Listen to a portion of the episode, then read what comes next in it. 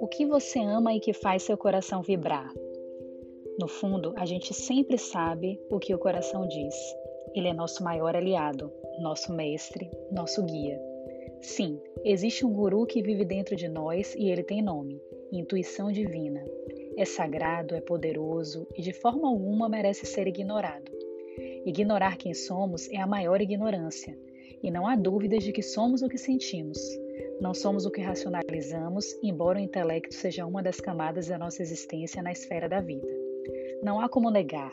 Se faz sentir, faz sentido, e quem sente é o coração. A verdade é que todo mundo ouve o coração, mas nem todos conseguem escutá-lo. Escutá-lo, acima de tudo, é um ato de coragem. É preciso ser muito forte para se libertar de qualquer padrão estipulado em um mundo tão barulhento e escutar o seu silêncio interno. O silêncio mais ensurdecedor que um ser pode ouvir, diga-se de passagem.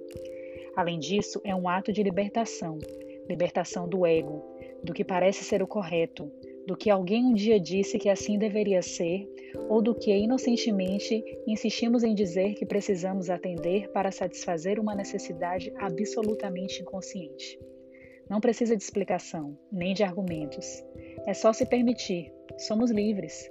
Ouvir o coração é para muitos, escutá-lo é para poucos.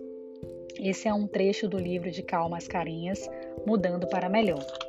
Agora te convido a fechar seus olhos por cinco minutos e se conectar com seu coração. Lembre-se do que você amava fazer quando era criança e pense no que você faz hoje que faz seu coração vibrar, que faz o tempo parar e você desejar que aquele instante seja eterno. Assim, você vai começar a escutar o seu coração.